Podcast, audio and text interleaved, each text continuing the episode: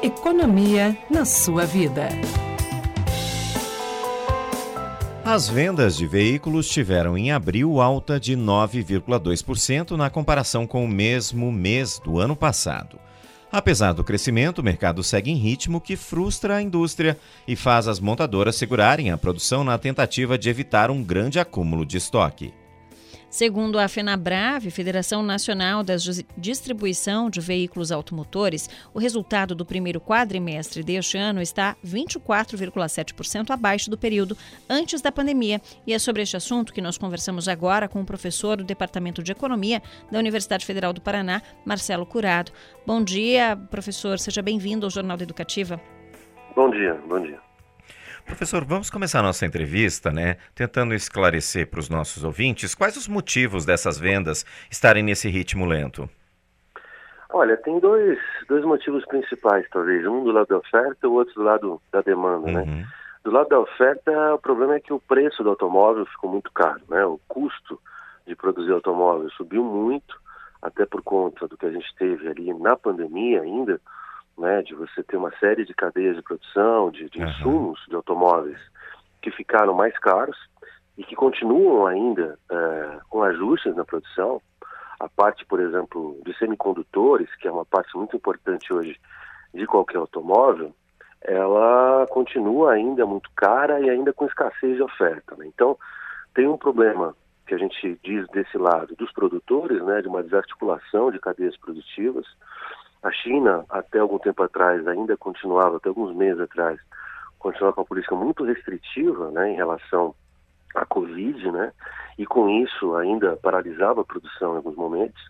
E isso é um problema, né, do ponto de vista global, porque é um grande fornecedor de insumo global. Uhum. Então, isso do lado da oferta, né, um carro mais caro. Todo mundo percebeu que os carros subiram demais, né, virou um artigo de alto luxo. E a outra coisa, o outro, outro lado é o lado da demanda, né? O automóvel é um bem que a maioria da população ele necessita de crédito, né? Ele é financiado. E com o crédito caro, né, com taxas de juros altas, muito altas nos últimos anos, é, isso torna o crédito muito caro, isso torna o financiamento do automóvel muito caro, né? Além disso, você tem um mercado de trabalho que também a economia não está crescendo, né? Então, a economia do país sem, sem crescimento, né?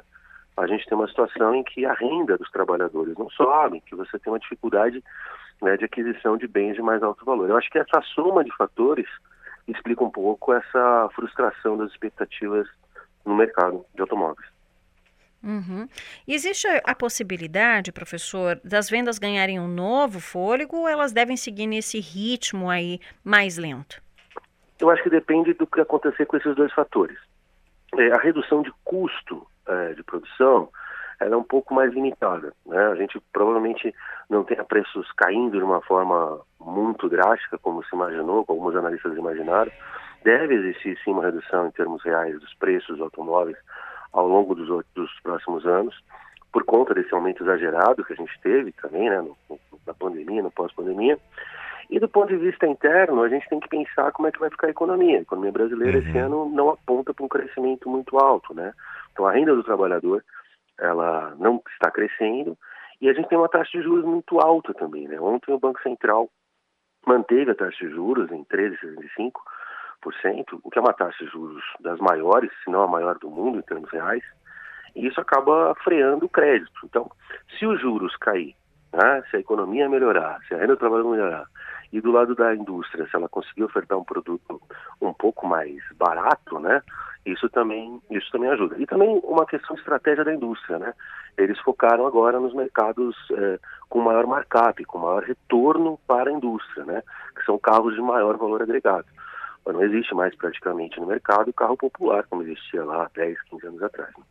É, era justamente isso que, que a gente estava comentando aqui e ia, ia perguntar para o senhor, né? Essa questão de, desses carros populares que hoje né, não, não atingem, não chegam a.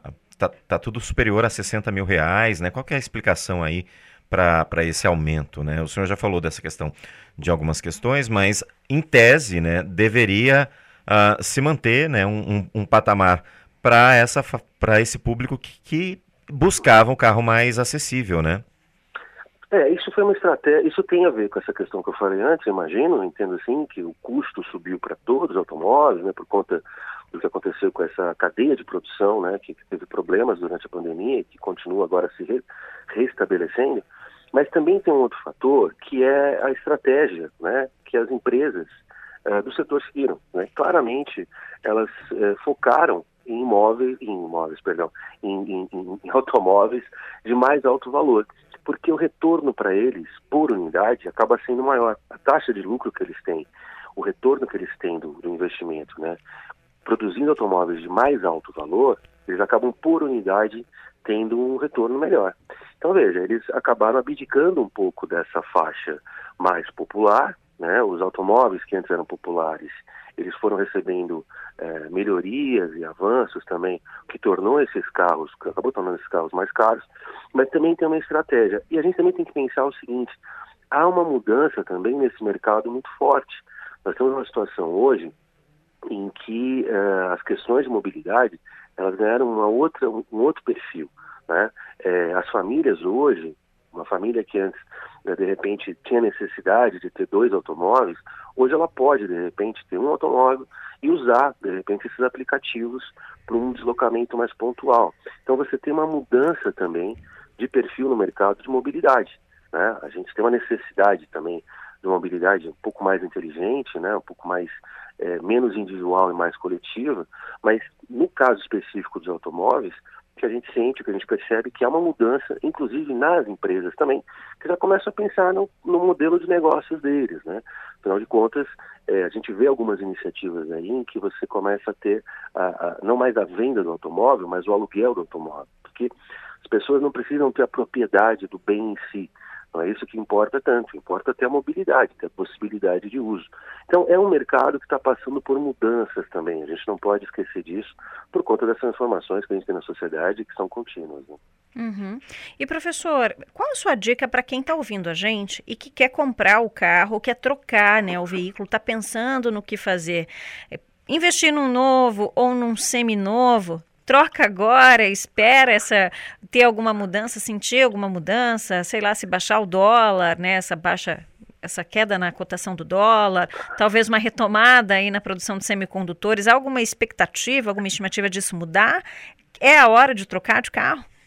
Olha, é, a primeira conta que eu acho que a pessoa precisa fazer hoje, uma, a dica seria pensar muito bem se ela precisa adquirir um automóvel, se ela não pode ter outras formas de mobilidade, né?